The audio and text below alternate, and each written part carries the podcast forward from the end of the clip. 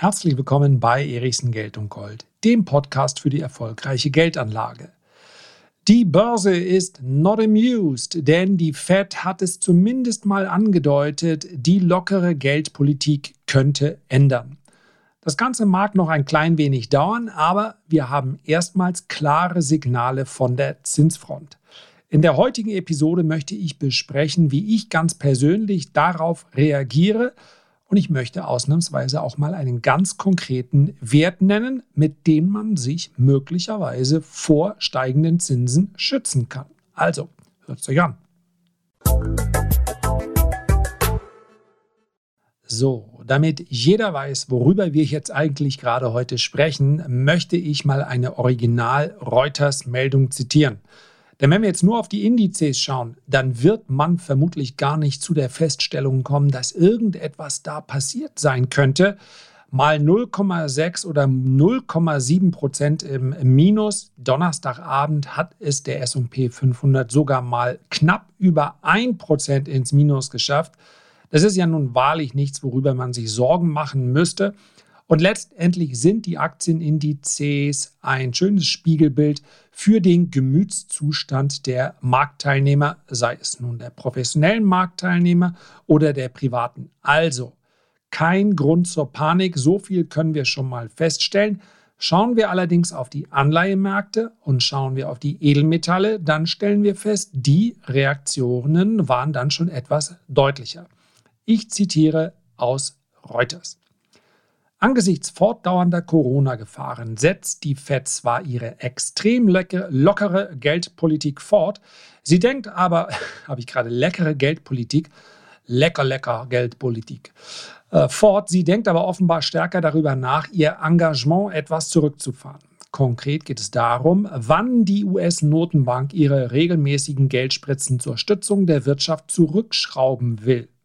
Zudem könnten die Leitzinsen im Jahr, Achtung, 2023 zweimal steigen, wie aus den Zinsprognosen der Notenbanker hervorgeht. Bisher sah die Prognose eine unveränderte Geldpolitik mit Leitzinsen nahe der Nulllinie vor. Ich zitiere, nach der gestrigen Sitzung deutet nun doch alles auf ein früheres Ende der ultralockeren Geldpolitik in den USA hin, schrieb Marktanalyst Milan Kutkovic vom Handelshaus Axi. In den kommenden Wochen dürfte der Fokus der Anleger vor allem auf die Anleihemärkte gerichtet sein. Ein rapider Anstieg der Zinsen dort wäre eine Belastung für den hochbewerteten Aktienmarkt, weil dadurch Anleihen in der Gunst der Anleger steigen dürfen. Zuerst einmal sollte man festhalten, dass ich die Kommentare mir gestern auch von Herrn Paul durchgelesen habe. Und natürlich, wenn wir auf die einfachen Fakten schauen, und die Fakten sind, dass der Markt mittlerweile annimmt, dass wir eine Zinserhöhung sehen im Jahr 2023, vielleicht sogar zwei. Das heißt also, dass wir in ein Niveau um 0,6 Prozent reinkommen. Wenn wir das einfach mal betrachten, dann dürfen wir feststellen, warum Ganz abgesehen davon, dass natürlich die Visibilität bis 2023 sowieso nur ganz, ganz schwer gegeben ist, sich also die Lage jederzeit ändern kann. Warum hier überhaupt ein bisschen Tovu Bahovu, so heißt es garantiert nicht, aber das Wort konnte ich noch nie aussprechen, warum hier so viel Tamtam -Tam gemacht wird. Denn 0,6% Zinsen, ja, das ist das, Ihr wisst, das ist mein Wort 2021. Das ist immer noch ein Goldilocks-Szenario, wie es Jamie Dimon beschreibt. Steigende Zinsen sind erst dann gefährlich, zumindest wenn wir uns das Ganze unter historischen Aspekten anschauen, wenn es über 2% hinausgeht. Das ist natürlich nicht immer eine Grenze, die man nun äh, betrachten kann. Auf dem Weg dahin passiert nichts und ab 2% brechen alle Aktien ein, sondern das ist von Branche zu Branche unterschiedlich und es spielt natürlich auch ein Niveau äh, des Aktienmarktes eine Rolle. Wenn also der Aktienmarkt tendenziell hoch bewertet ist und in diesen Zeiten äh, wird das in aller Regel durch, gerade durch den Technologiesektor noch befeuert, dann ist das natürlich etwas anderes, als wenn der Aktienmarkt vorher schon depressed wäre. Soweit also zu den nicht so dramatischen Fakten. Warum ich das Ganze aber trotzdem nicht als Non-Event abstempeln würde, ist die Tatsache, dass ich glaube, und das ist meine Interpretation, dass Paul offensichtlich ein klein wenig unter Druck gerät, und zwar intern. Denn Paul, also der Chairman der Fed, war es, der immer wieder in ganz klaren Worten geäußert hat, ja, wir werden die Inflation bekommen, genau das, was wir jetzt sehen, derzeit in den USA mehr als 5 Prozent, ist auch erwartet worden. Ja, von diesem Flaschenhalseffekt habt ihr sicherlich schon mal gehört. Also man haut immer weiter hinten drauf, nichts tut sich und dann kommt das Reopening und dann schießt das ganze Ketchup natürlich erstmal vorne raus. All das, was sich da aufgestaut hat. Aber was kommt danach? Und genau da hat Herr Paul immer gesagt, da schauen wir durch. Wir werden jetzt nicht für einen Zeitraum, der vielleicht zwei, drei Quartale beträgt, jetzt die Zinsen anheben und damit den Markt verunsichern. Wir gehen also davon aus, dass sich danach die Lage zumindest wieder normalisiert, vielleicht sogar wieder eine lockere Geldpolitik notwendig macht. Also wir dürfen nicht vergessen, noch sind sie voll auf dem Gaspedal. Keine Sorge, ja, 80 Milliarden jeden Monat gehen da raus an Anleihekäufen, äh, dann Hypotheken werden noch gekauft und und und. Also derzeit immer noch voll durchgedrückt. Es geht nur darum, wann lockert man das Ganze wieder? Wann, ja, Lockerung im Sinne von, man nimmt das Gaspedal zurück. Nur darum geht es. Derzeit ist überhaupt noch nichts zurückgedreht. Und hier habe ich das Gefühl, dass der interne Druck auf Paul insoweit sich erhöht hat, dass er seine Aussagen auch anpassen musste, zumindest mal auf ein neutrales Maß. Vorher war, let's go, voll draufdrücken und wir halten auch weiter drauf. Kann die Inflation auch 4, 5, 6 Prozent über mehrere Quartale betragen? Wir bleiben dabei. Und selbst wenn sie dann äh, noch ein viertes Quartal so ist, macht euch keine Sorgen. Die Zinsen bleiben niedrig. Und das hat sich deshalb geändert, meines Erachtens, weil die Mitglieder in diesem FOMC, also diesem Offenmarktausschuss, diese Mitglieder sind unabhängig. Das heißt also, Herr Paul ist der Chairman, er ist der Sprecher, er gibt wahrscheinlich die Tagesordnung vor, er beantwortet die Fragen aber er kann sie nicht alle überstimmen. Und wir sehen, wie die anderen gestimmt haben. Und immerhin 13 Mitglieder dieses Ausschusses haben sogar dafür gestimmt, in diesem Jahr bereits die Zinsen zu erhöhen. Das sind doppelt so viele wie bei der letzten Sitzung. Das heißt also, obwohl man vorher gesagt hat, ja, okay, die Inflation darf steigen, sind jetzt doch einige auf dem Stand, dass sie sagen, okay, sie darf steigen, aber 5%, Leute, hört mal zu. Ja, dürfen wir nicht vergessen, 5% bedeutet für all diejenigen, die nirgendwo in Sachwerte investieren, die keine Geldanlage betreiben oder, das, ist natürlich, äh, das sind natürlich die, an die wir zuerst denken, oder die keine Geldanlage betreiben können, weil sie von der Hand in den Mund leben. Ja, all diejenigen, die leiden natürlich unter einer so hohen Verbraucherpreisinflation. Das ist ja die, über die wir hier sprechen. Und ich kann euch die Antwort darauf ob diese Inflation jetzt nachhaltig sein wird oder nicht, wir haben es ja in einigen Podcasts schon mal probiert, ich kann euch die Antwort nicht geben. Es ist die Chimäre des Finanzmarktes schlechthin. Über Jahrzehnte hinweg, so lange ist es mittlerweile, gab es zahlreiche Experten, äh, Vorsitzende von IFO-Instituten, Professor, Doktoren, gelehrte Menschen. Ein Mario Draghi gab es. Es gab einen Ben Bernanke, es gab weitere Vorgänger, eine Janet Yellen, von, ähm, ebenfalls ein Vorgänger von Paul, die alle gesagt haben in ihren Prognosen, jetzt muss sie eigentlich kommen. Warum? Weil ultra lockere Geldpolitik zu Inflation führt. Das wusste der Verschwörungstheoretiker schon seit 25 Jahren, ah, seien wir ehrlich, eigentlich seit dem Jahr 2008, wo absehbar würde, jetzt wird die Geldpolitik ultra locker als Reaktion auf die Immobilienkrise in den USA, als Reaktion auf die Finanzkrise.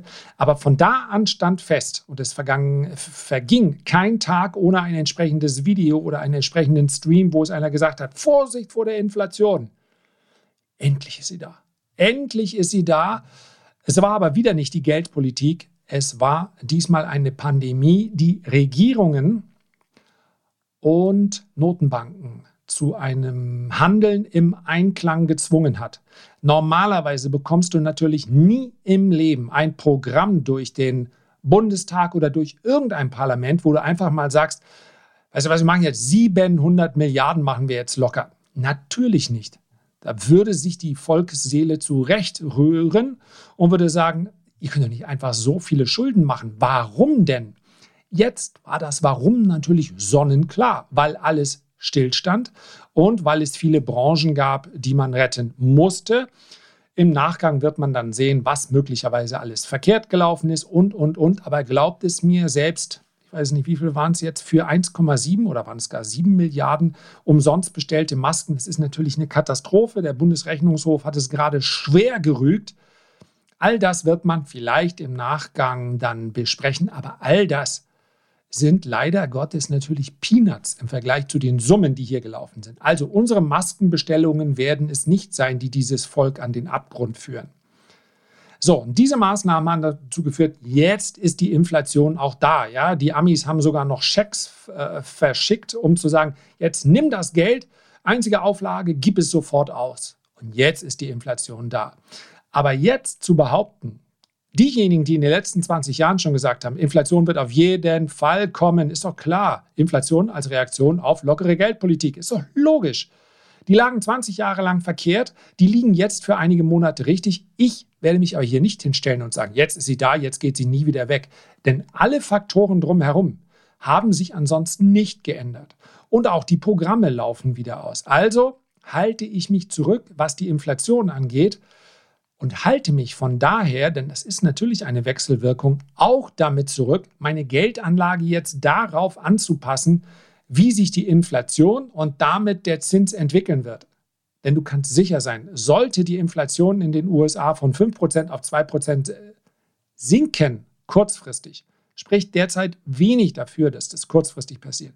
Dann würde die Börse aber sofort wieder davon ausgehen, okay, alle wieder ganz ruhig auf ihre Plätze setzen. Du da hinten, Easy, easy, alles klar. Okay, okay, wie äh, Denzel Washington, okay, dann sagt, ja, okay, alles wieder gut. Und die Börse kann weiter steigen, denn sie werden weiterhin das Gaspedal durchtreten. Vielleicht kommt es aber auch anders. Und damit sind wir bei der langfristigen Geldanlage.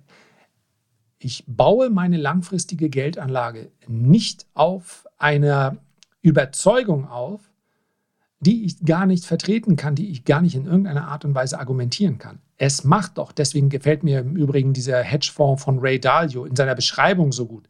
All-Weather-Fonds oder Fund, ein Allwetterfonds. Genau das möchtest du doch in der langfristigen Geldanlage. Einen Fonds, ein Portfolio, welches du dir vielleicht selber aufgebaut hast, mit Werten, mit denen du gut schlafen kannst und zwar immer. Deswegen schlage ich vor, als Prüfung ins eigene Portfolio zu schauen. Dies betrifft insbesondere diejenigen, die mit Einzelwerten zu tun haben. In einem ETF-Portfolio ist das etwas schwieriger. Da schaut man einfach nur, dass man Technologiewerte nicht komplett übergewichtet hat. Aber ansonsten, bei Einzelwerten kann man natürlich drauf schauen, wie viele Werte habe ich eigentlich, die tendenziell positiv auf steigende Zinsen reagieren werden. Und ich möchte hier mal einen deutschen DAX-Wert nennen. Ja, und ich möchte auch gar nicht drum herum reden. Wir haben ihn im Zukunftsdepot der Renditespezialisten auch schon nachgekauft. Wir sind auch deutlich im Plus. Einerseits aufgrund des Zinsanstieges, aber ganz wesentlich aufgrund der Dividenden. Und das ist die Münchner Rück, größte Rückversicherung der Welt und alles andere als ein spektakuläres Geschäft. Und das hier, ganz wichtig, ist keine Kaufempfehlung für die Münchner Rück. Vielleicht kommen jetzt ganz schwere Jahre und die Aktie fällt und fällt und fällt.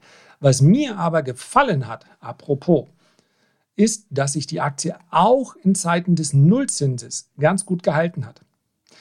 In Zeiten, in denen es für Festgeldanlagen, für Anleihen und so weiter Zinsen gibt, wird aber potenziell ein Unternehmen wie die Münchner Rück, also ein Rückversicherer, aber auch andere Versicherer und Banken sich besser bewegen. Wir haben den Rebound an der Börse bei US-Banken sehr stark gesehen, auch bei europäischen Banken. Auch so relativ schwache Institute wie die Commerzbank oder die Deutsche Bank haben positiv reagiert im Aktienkurs. Warum? Steigende Zinsen sind immer gut für Banken und für Versicherungen. Deswegen liebt Warren Buffett übrigens Banken und Versicherungen nicht weil, sie, äh, weil er permanent einen Zinsanstieg erwartet, aber weil diese Institute, die guten zumindest, einen sehr steady Cashflow haben. Und das ist eben auch bei der Münchner Rück so. Jahr für Jahr. Es gab, glaube ich, in den letzten 18 Jahren zwei oder drei Jahre, in denen die Dividende nur konstant gehalten wurde. Und das ist keine Garantie für die Zukunft, aber ansonsten steigt sie immer weiter leicht an. Ich möchte ganz sicherlich nicht sagen, dass es ein Festgeldersatz ist, denn bei Festgeld weiß ich 100%ig, dass ich das und das dann wieder bekomme. Im Moment halt nichts. Aber das kann sich ja auch mal ändern. Aber bei einem Wert wie der Münchner Rück, es geht zumindest in diese Richtung. Und das ist ein Eckpfeiler, sozusagen ein Hedge gegen steigende Zinsen. Im Umkehrschluss kann man natürlich auch sagen, ich schaue auch, wie viele Unternehmen reagieren potenziell negativ auf steigende Zinsen. Und man muss dafür nicht so weit in die Vergangenheit schauen. Wir konnten in den letzten Wochen schon beobachten, wie insbesondere die Wachstumsunternehmen, die noch kein Geld verdienen, die also potenziell neues Kapital aufnehmen, Klammer auf, was dann natürlich teurer wird bei steigenden Zinsen, Klammer zu, die dann also unter Druck kommen könnten. Denn da tickt die Wall Street Ganz klar. Ja. Wenn du in der Zukunft Geld brauchst, dann werden wir heute einpreisen, dass dieses Geld mehr kosten könnte, als das jetzt der Fall ist. Wir haben in den vergangenen Jahren auch die Phasen gesehen, in denen die Zombie-Unternehmen unglaublich gut performt haben. Also die Unternehmen, die äh, ja von ihrer Substanz gelebt haben, Aktienrückkäufe, trotz negativer Quartalsergebnisse, immer Fremdkapital aufnehmen, davon Dividenden, das ausschütten, das geht alles eine Zeit lang gut. Das ist aber nichts, was du in einem langfristigen Depot haben willst. Und wenn du jetzt in deinem Depot nur Werte hast, wo du sagst, die gehen einfach ab, ich nenne mal bewusst jetzt keine Namen. Ja, die sind einfach, sind doch super Technologiewerte und äh, das ist genau die richtige Richtung, das ist die Zukunft. Schau drauf, ob die Geld verdienen. In die Fangaktien, ja, die Facebook, Amazon, Netflix, ah, Netflix würde ich rausnehmen, Google, Microsoft, sind alle gut gelaufen, obwohl der Markt etwas höhere Zinsen eingepreist hat. Warum? Weil das ja keine Wachstumsunternehmen im klassischen Sinne mehr sind, zumindest keine Wachstumsunternehmen, die Kapitalbedarf haben. Aber die, ich möchte keinen Namen nennen, weil ansonsten kriege ich sofort eine Zuschrift. Aber lass es mich mal so sagen, dass ein Wasserstoffunternehmen, bis es Geld verdient, wird noch einige Male Geld brauchen und auch viele andere Unternehmen. Davon zu viele ist immer eine Gefahr, wenn man denn einkalkulieren möchte, dass möglicherweise die Zinsen steigen. Und nochmal, das Umfeld ist dennoch sehr positiv für Aktien, selbst wenn die, bis 2023 der Zins auf 0,6 Prozent ansteigen sollte. Ja, Korrekturen sind jederzeit immer möglich, aber das bedroht jetzt mal einen Bullenmarkt nicht. Was, und das als letztes, tatsächlich sehr negativ reagiert hat, waren die Edelmetalle und dazu nur so viel. Vorher gab es ein nahezu perfektes Umfeld für Gold und Silber, nämlich stark negative Zinsen. Das hätte eigentlich für deutlich neue Hochs sorgen sollen, zumindest mehrjährige Hochs, zumindest einen Ausbruch über das August-Hoch 2020. Das ist schon vorher nicht passiert. Das heißt also, Edelmetalle haben eine relative Schwäche gezeigt zu anderen Rohstoffen. Und jetzt preist der Markt ein klein wenig Zinserhöhung ein, preist ein, dass die Geldpolitik etwas straffer werden könnte und die Edelmetalle haben zumindest in der letzten Woche als ein, in einer ersten Reaktion deutlich nachgegeben. Das sollte man als Warnzeichen verstehen, zumindest mache ich das. Das hat nichts mit meinen langfristigen Beständen zu tun. Hat es sowieso nie. Wenn ich sage, ich kaufe eine Aktie für die Ewigkeit, die halte ich sowieso, dann brauchen wir doch über diese kurzfristigen Impulse nicht zu sprechen. Wenn es darum geht, aber von einer kurzfristigen, mittelfristigen Bewegung in irgendeiner Form zu profitieren, sei es über einen ETF oder über eine Aktie, dann brauche ich doch auch ein Exit-Szenario. Da muss ich doch anerkennen, wenn etwas sich nicht so entwickelt, wie ich das erwarte. Wenn ich zum Beispiel eine Aktie habe, die sich nicht bewegt in einem Umfeld, wo ich sage, eigentlich müsste sie sich stark aufwärts bewegen, dann stimmt mein Setup nicht. Das kann sogar fundamental dann verkehrt sein. Ja? Das muss man dann aber anerkennen, sich dann auf die Hinterbeine zu stellen und zu sagen, der Markt ist manipuliert. Who cares? Derjenige, der die Märkte dann manipuliert, wird dir dann deine entgangenen Renditen oder gar deinen Verlust sicherlich nicht ausgleichen. Also versucht einen klaren Klick zu Klick, ja auch Klick, aber Blick bei euren Investments äh, zu behalten. Ich hatte mir Klick apropos, ja, ich hatte mir noch aufgeschrieben, denkt dran, mal drum zu bitten, mal wieder vielleicht den Podcast zu bewerten oder einen Kommentar zu hinterlassen, wenn euch das Ganze gefällt. Das habe ich jetzt sehr hemdsärmlich gerade gemacht. Also klickt doch mal drauf und hinterlasst gerne einen Kommentar oder ein Feedback oder eine Rezension. Freue ich mich sehr drüber. Ein klarer Blick ist aber notwendig bei den eigenen Investments und dazu gehört ganz, ganz oft, es ist bei praktisch jeder Anlage der Schlüssel, auch zu akzeptieren, es ist anders gekommen als von mir geplant. Sollte ich nicht möglicherweise jetzt dieses Investment, diese Spekulation beenden, denn ich hatte einen Plan und der Plan ist nicht aufgegangen. Und wenn man das frühzeitig macht, dann kann man sich über alle anderen, über die guten Pläne, nämlich umso mehr freuen. Und damit ist keine Verkaufsempfehlung für Gold und Silber ausgesprochen, sondern lediglich festgestellt, dass ihr mit einem kritischen Blick prüft, wie eure Investments laufen und wie ihr euch eigentlich vorgestellt habt, dass sie laufen.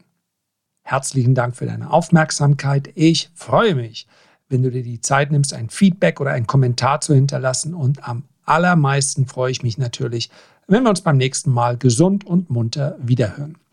Bis dahin wünsche ich dir eine gute Zeit. Dein Lars.